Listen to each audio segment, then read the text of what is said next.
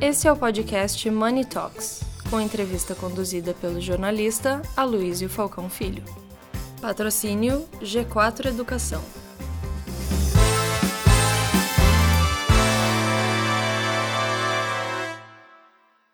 Olá a todos, bem-vindos a mais um, um, episódio de Money Report Money Talks.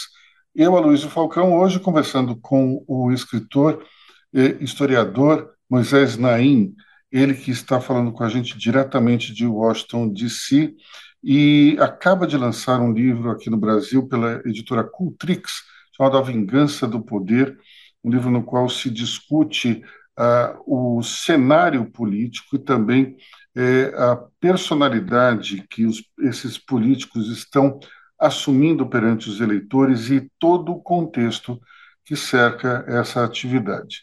É, é um livro extremamente interessante, elucidativo também, porque nos desnuda é, como o jogo político hoje se dá nos bastidores e como é que uma imagem é construída a partir de técnicas que são um pouco diferentes. Moisés, muito obrigado pela sua participação aqui conosco. E eu gostaria de começar eh, perguntando eh, fazendo uma ponte entre a sua obra anterior, o seu livro anterior, é, que se chamava O Fim do Poder.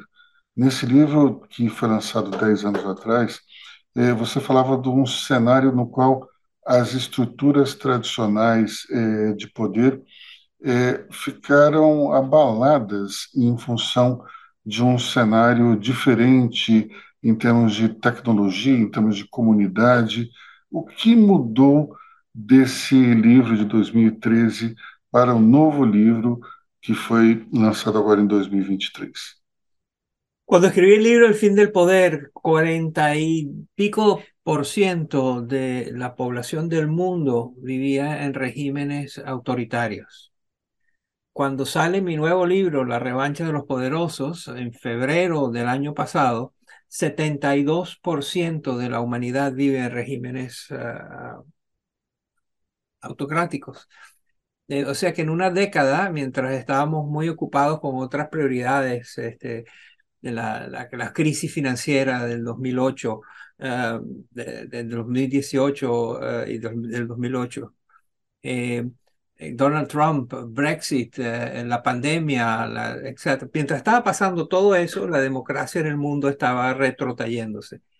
Y mm, está ahora a los niveles en los que estaba en 1986. Eh, y hoy, hay más, hoy en día hay más dictaduras que democracias liberales en el mundo. Eh, y eso fue un tema eh, muy importante en, en los ambos libros, porque en el libro El fin del poder, el mensaje central era que en el siglo XXI el poder se había hecho más fácil de obtener, más difícil de usar y más fácil de perder. Y que eso ocurría en los políticos, en los gobiernos, pero también en el sector privado, en los medios de comunicación, en los bancos, en las Fuerzas Armadas, en las iglesias, en los clubes deportivos, clubes culturales, universidades, donde quiera que la actividad humana implicara poder, estaba ocurriendo esta tendencia hacia que el poder fuera más limitado y las opciones de quienes tienen poder más restringidas. Pero no quiere decir que no haya concentraciones de poder muy importantes en el mundo. Lo que quiere decir es que están más restringidas por una serie de factores que estudié en el libro El fin del poder. Y entonces el nuevo libro que sale ahora, que se llama La venganza de, los, uh, de los poderosos, este, explica cómo se está eh, manejando quienes tienen poder para que las fuerzas que, que debilitan el poder no los afecten. No livro, é, você fala que os autocratas eles se eles têm é, uma característica em comum que é também é, os, são os três P's: o populismo, a polarização e a pós-verdade. É, explica um pouco melhor o que, que são, o que, que é a conjunção desses três fatores e como é que isso é importante para a formação é, dos políticos nesse século XXI? La, la todas esas estrategias, eh, la polarización, la posverdad, el populismo han existido siempre. La posverdad antes se llamaba propaganda y la hacían los gobiernos y estaban orientados a apoyar al gobierno de turno. En cambio ahora la posverdad eh, no la hacen instituciones ni gobiernos solamente, sino que la hacen también individuos, que hay todo un mecanismo, tecnologías, formas de actuar que generan un ambiente de conversación muy diferente que potencia la polarización. Lo que estamos viendo es la globalización de la polarización, en el sentido de que la vemos en todas partes, en todas partes, este, desde Israel hasta Francia, Italia, España, América Latina, Asia, Estados Unidos notablemente, también Inglaterra, el Reino Unido. La polarización es la dinámica política más importante de grupos uh, de, puntos de vista diferentes que no se ponen de acuerdo para ayudar a gobernar el país. Y todo eso, es la respuesta ante eso es el populismo, el populismo eh, que siempre ha existido, que se basa en la división de la sociedad entre un pueblo noble, abusado um, y maltratado por una élite de, de, depredadores, y que entonces ah, se, polariza y, luego se amplifica esa polarización con las nuevas tecnologías y las redes sociales. Eh, dentro dessa, digamos, dentro de, desse, desse o ex-presidente Jair Bolsonaro poderia ser considerado um autocrata dentro de uma democracia como a brasileira? Sí, es perfectamente posible que un autócrata sea eh, eh, también eh, demócrata, ¿no? Este, pero, pero bajo límites. Em, cuando se atenta contra la democracia, como intentaron hacer algunos de estos personajes y estos presidentes, lo está haciendo Donald Trump ahora, este, cuando estos líderes se, dedican a socavar la democracia, pues claramente es una amenaza muy importante muy importante. Este, no importa ya si es de derecha o de izquierda, tenemos populistas de derecha y populistas de izquierda, del norte y del sur, de países desarrollados y países pobres, de, países con democracias muy antiguas como Estados Unidos e Inglaterra, que se ven amenazadas, y de democracias relativamente jóvenes que también están sufriendo las consecuencias de las tres P's. Dentro ese raciocínio, entonces, o presidente brasileiro Luiz Inácio Lula da Silva, que é uma pessoa que tem é, um pé no populismo, ele também ultimamente está polarizando justamente com o ex-presidente Jair Bolsonaro. E ele também tem dito coisas que podem parecer pós-verdades. Ele também se encaixaria nesse perfil, só que com um sinal de esquerda? No, este, es decir, sí, pero lo, que importa es si, es si ayuda a la, democracia y fortalece los pesos, contrapesos y controles que limitan la concentración del poder en pocos individuos en el ejecutivo del país y que tratan de socavar la influencia de organizaciones como la Corte Suprema, como los congresos, como de los medios de comunicación, que todo lo que atenta contra la autonomía, la independencia, y la, la, la, libertad total y absoluta de alguien la, eh, eh, no se acepta. Yo, yo creo que es muy importante luchar contra eso, contra la, la propensión a quedarse en el poder por más tiempo, que no haya límites en el tiempo que se pueden quedar en el poder y que no haya demasiadas restricciones a lo que puedan hacer con el poder. Entonces, lo que quiero decir es que lo que importa no son si es de izquierda o de derecha, porque puede ser populistas de derecha y populistas de izquierda, del norte, del sur, etc. Lo que importa es cuál es la actitud hacia la democracia y cuál es la conducta de respeto, promoción y defensa de la democracia que tiene. E, e o senhor enxerga semelhanças entre o que aconteceu aqui no Brasil no dia 8 eh, de janeiro e aquilo que aconteceu nos Estados Unidos, aí em Washington, no Capitólio, en 6 de enero de 2021? Sí, hay paralelos claros con las diferencias eh, clarísimas, ¿no?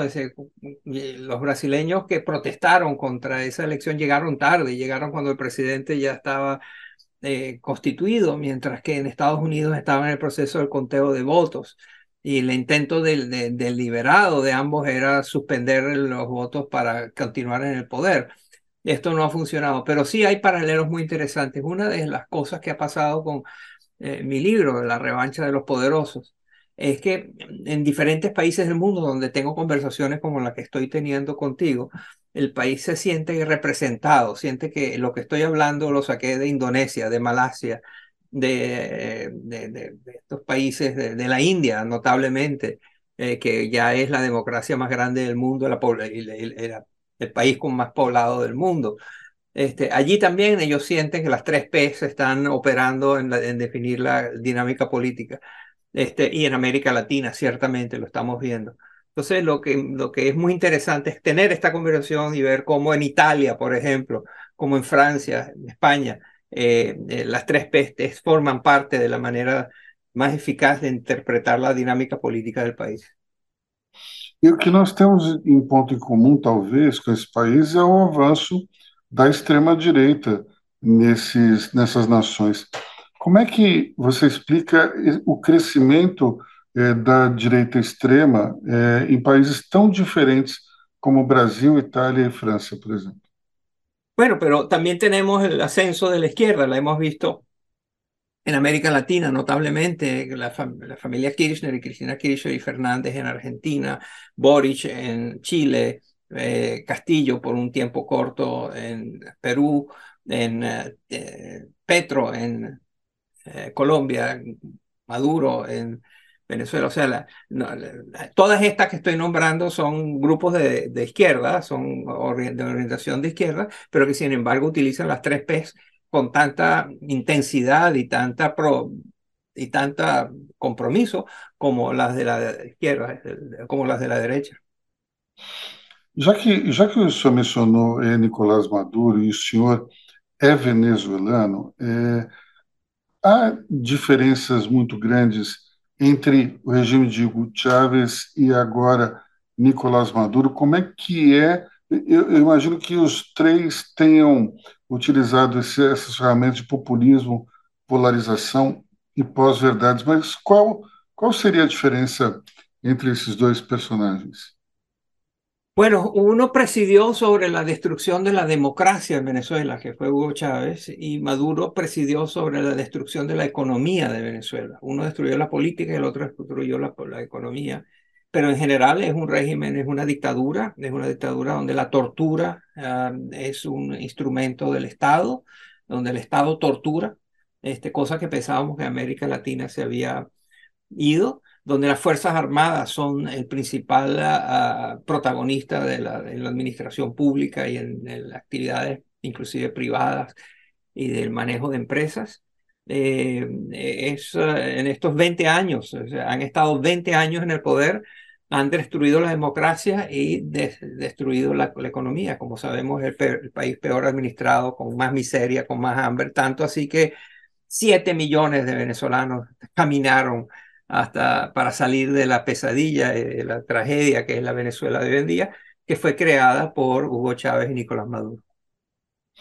É, no seu livro, senhor menciona o, o de pseudo-direito, que é algo é, bastante é, alinhado com essas, esses regimes autoritários ou então aqueles que vivem democracias que ainda não estão muito bem estabelecidas. Eh, ¿Usted puede hablar un poco más de ese concepto?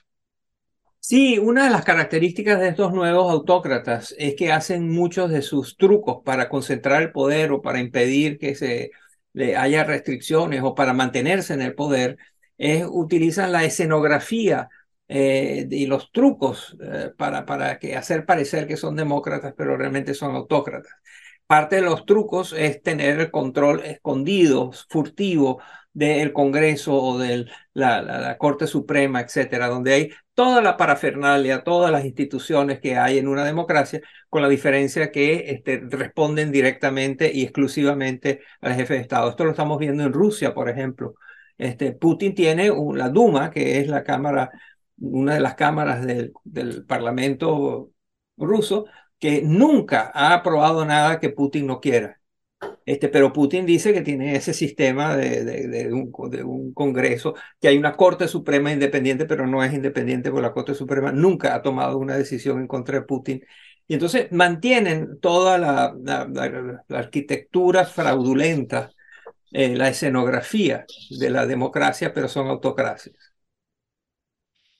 Eu, eu fiquei particularmente tocado também num, num, numa, num trecho em que o senhor fala que é, existe um ressentimento é, por parte de muitos autócratas. E isso me chamou muita atenção, porque aqui, em, aqui no Brasil, o ressentimento é uma espécie de pedra fundamental é, no qual os, é, os apoiadores da extrema-direita se, se, é, se colocam de maneira muito forte. Será que esse ressentimento, esse rancor, ele é algo que está no DNA desses autócratas? Sí, lo que pasa es que en el caso de Brasil estamos hablando de uno de los países más desiguales e inequitativos del mundo. Entonces, cuando tienes mucha desigualdad, mucha marginalidad, mucha mm, marginalización, pues tienes un caldo de cultivo, tienes un ambiente donde el resentimiento, la, la, la, rabia contra la injusticia forma parte de los sentimientos que motivan y moldean la, conducta política de los votantes. Um, eu, eu do, quando a gente fala em pós-verdade, por exemplo, é, me, me chama a atenção uma, uma, um hábito novo, que é de se discutir coisas que nunca se discutiram antes, como, por exemplo, se discutir a viabilidade ou, ou a infabilidade das vacinas, que é algo que nunca tinha sido discutido, mas chega a pandemia e daí é como se a pós-verdade surgisse e de repente é, muita gente quisesse discutir se valeria a pena ou não ser vacinado. Isso, isso não é exatamente um, um conceito que esteja somente na política, mas ele é um pouco mais amplo, né? Absolutamente, uno, eso es muy revelador y es muy bueno que lo hayas traído a la porque es el ejemplo más extremo y más loco de la polarización. En Estados Unidos y en Brasil también, si usas la máscara o no la usas, no es solo una conducta de salud y de protección de tu salud, sino que es una afirmación, un statement político. Esta es una afirmación. Este, y que ponerse no la máscara te define políticamente es una locura, pero es lo que está pasando en el mundo entero, en países muy diferentes. También hay un debate sobre si las vacunas que están siendo usadas son suficientes, necesarias, etcétera, o si son o no, si son un fraude o no, si son parte de la manipulación o no, y el uso de las máscaras también. En los países más, en África, en, muchos países africanos, el debate es igual que hay, el que hay en Brasil, que hay en Perú, que hay en Colombia, que hay en Ruanda, que hay este, en Sudáfrica. Yo acabo de esta semana de tener un encuentro con la sociedad civil en Sudáfrica y la conversación podría ser idéntica a la que estoy teniendo contigo a pesar que no hay diferencias, mm, hay, son países diferentes con culturas, historias, geografías, economías diferentes, pero que tienen esta misma propensión a, que, a, utilizar la polarización de todo, inclusive el uso de un pedazo de tela en la, cara o no. Será que a gente pode é, chegar à conclusão que nesse momento aí da pós-verdade, os idiotas eles perderam a vergonha de se expor? Bueno, eh, mi próximo libro, eh, el que estoy escribiendo ahora, tiene que ver con el tratar de entender por qué los votantes, la gente normal en muchos de estos países, son tan vulnerables a los charlatanes. ¿Por qué son tan fáciles de engañar? ¿Por qué, pueden, ¿Por qué terminan creyendo cosas y promesas que han sido hechas una y otra vez por los políticos? Cada político que llega dice que va a revolucionar la educación, que va a mejorar la distribución del ingreso. Hace todo tipo de promesas y después no pasa nada. Y sin embargo la gente le sigue creyendo. ¿Por qué los latinoamericanos en particular y en general la gente en todas partes son tan vulnerables a las manipulaciones de los charlatanes. ¿Por qué? Y esa es la, la, respuesta que... Este es el libro que estoy escribiendo ahora. Uh, mas tem uma pergunta, ou melhor, tem, tem uma provocação no, no seu livro, que são as batalhas que nós precisamos vencer. Né? Que eu vou até listar aqui quais são essas batalhas. A grande mentira, os governos criminalizados, as autocracias que minam democracias, os cartéis políticos que sufocam a competição e as narrativas iliberais. Vamos falar um pouco desse conjunto eh, de inimigos que nós precisamos vencer? La primera, que es la batalla contra la mentira, es que hay que subir el costo que tiene para un político, para una organización, el decir mentiras grandes. Sea, que, que, que no se tolere tan fácilmente la, la mentira. Que hay, aquí hay constantemente en Brasil y en Estados Unidos y en Europa, eh, hay, eh, se paran frente a la televisión, frente a millones de personas y dicen mentiras claramente verificables como mentiras y no pasa nada, sino que más bien ganan más simpatía porque dicen lo que la gente quiere oír. Eso hay que empezar a cambiar la estructura de incentivos que hace que la mentira sea un requisito para el éxito político y hacer que decir mentiras sea más peligroso para los mentirosos, para los líderes que quieren llegar a, puntos de influencia muy importantes dentro del país y la sociedad con base en decir mentiras. Bom, e falamos também dos governos eh, criminalizados. Sí, este, ha habido una escalada en el crimen organizado. Uno de mis libros anteriores se llamaba Ilícito, está en portugués, está en Brasil. Eh, y, ilícito trata de todos los carteles eh, de, de, productos ilícitos internacionalmente. Pero resulta que eso que estaba antes con, concentrado en grupos de crimen organizado, ahora está dentro del gobierno el gobierno, los gobiernos se han criminalizado. Y cuando estás hablando con un ministro, no sabes si estás hablando con el, jefe de una banda de, de, crimen organizado o el representante de una nación. Pero se ha, se ha eh, esencialmente criminalizado, los gobiernos se han criminalizado y están utilizando el crimen organizado como instrumento de Estado. Bom, o outro item seria autocracias que minam democracias.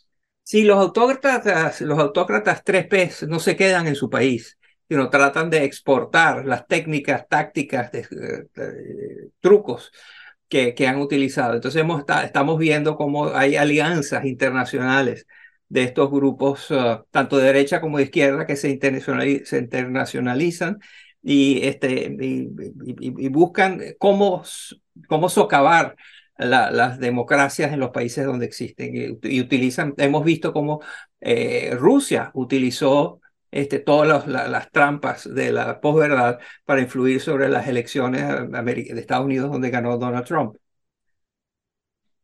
Bom, eh, também tem um ponto que é cartéis políticos que sufocam a competição. Isso para que isso ocorra, é necessário um, uma ação muito forte na mídia digital, nas redes sociais, não? Correctamente. Y lo que, de lo que se trata de capturar allí, lo que hay que hacer es impedir que los medios de comunicación, que las, um, que la sociedad, que, que, la, que to, todos los frentes de la sociedad este, estén cooptados, coordinados, controlados uh, por eh, por carteles políticos, donde, lo, donde no hay partidos políticos que, que están tratando de, de, ver políticas para mejorar la situación del país, sino carteles políticos que están allí entre, atrincherados para, para mantenerse en el poder. y por fin nós temos as narrativas iliberais. Bueno, se han hecho populares alrededor del mundo todas las narrativas que dicen que eh, lo que está pasando tiene que ver esencialmente con eh, la manipulación y la, el, manejo de la, de la, de la, de la política, de la política liberal, ¿no? Y que, que hay que buscar, el presidente de Hungría, por ejemplo, Víctor Orbán, anunció en un discurso claramente que él quería un régimen iliberal donde no hubiera competencia abierta por los votos de la gente, que hubiera elecciones, sino que él quería una organización y una organización política y liberal. Y tiene una narrativa alrededor de esto a la cual no se le ha contrapuesto una, una narrativa liberal. Y allí creo que lo que estamos descubriendo y lo que es obvio es que más importante que la narrativa es el narrador. Puedes tener una narrativa estupenda y un narrador malo que, la, que, que hace que nadie crea en eso. Y puedes tener una narrativa muy mala, pero tienes un gran narrador, carismático, interesante, provocador, etcétera. Y entonces, más importante, el mensaje central es que más importante o tan importante como la narrativa es uh, el narrador. Por que ao longo da história nós temos tantos eh, eh, autocratas que conseguem arrebatar multidões? Porque existem tantas pessoas que se encantam com essas figuras que são ditatoriais? Por la necrofilia política. La necrofilia es una enfermedad que, una perversión que sufren seres humanos, algunos típicamente son hombres, que es un atractivo, magnet, magnetismo enorme que tienen los cadáveres sobre ellos. Ellos son, están atraídos por cadáveres, la gente que sufre de necrofilia.